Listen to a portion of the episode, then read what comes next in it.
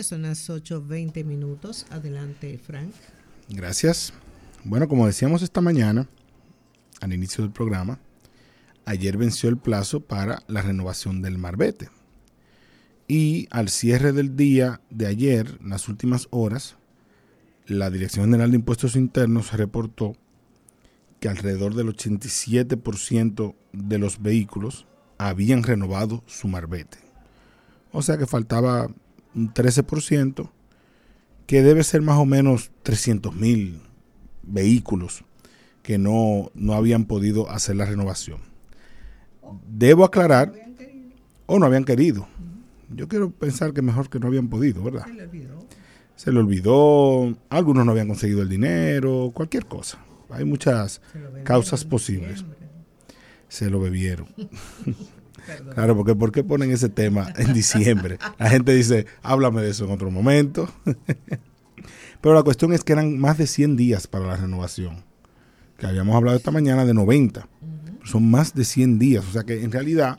Y creo que los 90 es para pedirlo por internet. Por internet, exactamente. Los 90 días es para el internet y luego se amplía eh, en los canales presenciales. Porque el que pide por internet tiene que eh, hay que contar con una logística de envío y de entrega, ¿verdad? Que tiene, tiene su, su forma de, de trabajar y sus plazos. Pero la cuestión está en que yo pienso que con el Marbete hay muchas oportunidades, muchas oportunidades de mejora. En términos de tener un espacio, un momento en el que el ciudadano no solamente paga por un impuesto de circulación, sino también que eso motive o sirva como eh, incentivo, por decirlo de una manera, a tener un mejor comportamiento en el tránsito y la movilidad. Y lo digo porque el único momento en el que el ciudadano está obligado a pagar todas sus multas de tránsito es cuando renueva la licencia de conducir. Y eso sucede cada cuatro años. Eh, aproveche ahora que yo estoy hablando de eso y revise su licencia de conducir a ver si está de renovación. El que está escuchando, que a mucha gente le pasa, se le pasa, se le pasa la fecha. Una, vez a mí se me pasó dos años. Claro, y entonces si te agarran con la licencia vencida, la multa es otra. sí, pero lo que pasa es que eh, cuando a mí me, yo cometí una, una infracción, o sea, reconocida, y entonces cuando era un sábado en la tarde ahí en la, en la eh, que en la Tiradentes para que no se dobla en la izquierda.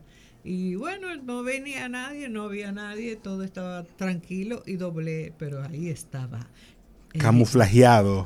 con la mata. Gracias a la, a la genialidad de Oscar de la Renta que diseñó ese uniforme del color de las matas. Exactamente. para que se confundieran. Cuando, cuando el tipo me para, me dice, eh, usted doble le quiere decir yo, lo primero es ¿qué usted hace aquí? Aquí no hay usted aquí no hay gente. ¿Para qué, ¿Por qué usted no cogió el día libre? El tipo empezó a reírse. Me dice, préstame su licencia. Yo, yo la voy a prestar, pero ella está vencida. Entonces eh, me dice, déjame, déjame buscarla. Y empiezo a buscarla y como que eh, por el mismo ajetreo no la encuentro. Y me dice, está bien, está bien, vete. Y yo, espérate, mírala aquí. Y dice, ah, pero qué loca. Dirá él y lo ejerce. Pero yo pienso que podemos pagar las multas anualmente con el Marbete, aunque algunos se encuentren odioso el comentario. Pienso que es lo ideal y lo correcto para que la gente comience a ver, el, a tener ese incentivo, que es negativo para el ciudadano, pero que es positivo para el colectivo, de, mira, yo voy a cuidarme más al cometer infracciones, no las voy a cometer porque no está tan lejos el pago de esto, la solución a esto. La gente dice, bueno, en algún momento yo pago eso, más adelante. Es un eso no es un problema de ahora. Pero cuando ese problema se convierta en un tema más cercano, en términos de tiempo, yo pienso que la gente va a ser más consciente a la hora de no cometer infracciones. Porque es lo que uno ve fuera de aquí en otros países las infracciones no se cometen, no necesariamente porque los ciudadanos sean más organizados, más ordenados, más educados. Es simplemente porque le duelen el bolsillo. Le cuesta mucho. En Estados Unidos a ti te ponen una bota porque por estar mal parqueado y seguro son por lo menos 120, 150 dólares. y la tienes que quitar tú mismo. Porque tú llamas a un, a un centro de llamadas, pagas, te da un código y con eso tú la quitas. Pero le duele tanto en el bolsillo a la gente el tema de las multas que la gente entonces comienza a cuidarse de no cometer las infracciones de tránsito. Y esos son eh, temas de la economía del comportamiento sobre lo que tenemos que profundizar y el marbete, insisto, pienso que es una oportunidad para eso. Porque si cada fin de año la gente va y se encuentra con que va a tener que pagar también las multas junto con el marbete, yo creo que durante el año van a ser más conscientes en su forma de manejarse en el tránsito porque les va a doler en el bolsillo. Simple y llanamente porque les va a doler en el bolsillo. Ahora bien, eso tiene que estar acompañado por parte del Intran de una señalización correcta, de una capacitación adecuada de los, de los agentes y de los mecanismos para yo pelear las multas. Porque aquí incluso ya se está hablando de la implementación del sistema de puntos en la licencia de conducir. Pero eso, que funciona en Estados Unidos, por ejemplo, funciona mejor porque hay tribunales, hay, hay juzgados donde fácilmente el ciudadano puede ir y, reclamar y decir, no, es que yo no, yo no cometí esa infracción. O ahí no habían las condiciones para yo saber que no se podía cometer esa infracción. Así que no me quiten ese punto y no me pongan esa multa. Porque de lo contrario, la gente va a decir, bueno, pero si me ponen una multa, ¿a dónde voy a ir yo a pelear esto? ¿A perder el día entero por ahí por el quinto centenario, que, que es donde están eh, las instalaciones para eso? perder un día entero a pelear 1.200 pesos o 2.200 pesos, lo que fuera la multa, cuando probablemente en ese día usted se gana eso y quizá más.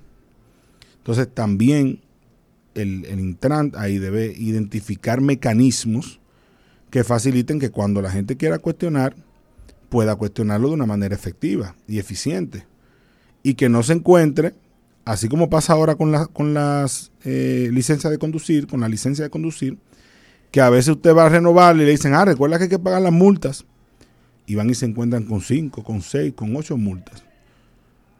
Ah, que usted habló por teléfono, pero yo, ¿y qué día yo hice eso? ¿Y qué día yo andaba en exceso de velocidad? ¿Y qué día yo anduve por tal sitio? Bueno, el, el hecho y el momento de resolver el tema están tan lejos que la gente ni siquiera es consciente de, que, de cómo pelearlo eso, de a quién discutírselo. Y yo creo que ahí pierde sentido el objetivo de la multa. Que la multa por la infracción de tránsito no está diseñada con fines recaudatorios. Eso es un efecto colateral.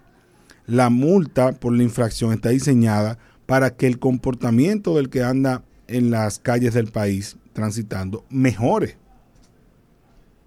Mejore, o sea, que se convierta en una forma de disuadirlo a usted de cometer una infracción de tránsito, de que por ejemplo Carlotti no doble a la izquierda en la Tiradentes porque no con 27 de febrero porque está prohibido. La multa está diseñada para eso, para que cuando ella haga eso, la próxima vez se lo piense mejor. Que tiene un efecto recaudatorio importante, claro que sí, lo sabemos. E incluso sabemos que hay eh, épocas de zafra también. Ahora es una época de zafra, porque ahora salen todos los agentes de la DGC a ver quién tiene el marbete y quién no y a poner multas. Los jueves un día. ¿Los? Los jueves. Los jueves día de zafra. Sí. sí. Tienen su, su dinámica. Pero, de nuevo, no es el objetivo tener estas infracciones y tener este sistema de multas y luego tener ese sistema de puntos con un fin recaudatorio. Porque se desvirtúa la razón del sistema. El fin es que la gente no vuelva a cometer esa infracción o la cometa menos, porque eso es lo que organiza el tránsito. Si no, los agentes ahí están para poner multas a dos manos a todo el que pase y no pase y la gente a buscar la forma cómo no pagarla. Vamos a vivir en ese círculo vicioso. Una autoridad que pone multas pero como no se soluciona el problema, como la gente se sigue yendo en rojo, la gente sigue doblando donde, no debe doblar, sigue metiéndose en vía contraria donde es una vía, sigue parqueándose donde dice no parquear, no estaciones, sigue bloqueando la entrada, sigue haciendo un millón de cosas, sigue hablando por el celular, eh, utilizando el vehículo, no se pone el cinturón. manejo temerario, la gente lo sigue haciendo. Significa que el sistema, como está funcionando ahora, no sirve. No sirve porque seguimos viendo a la gente cometiendo, y, uno mismo, porque no tampoco puede decir que no comete infracciones. No funciona porque seguimos cometiendo las mismas faltas.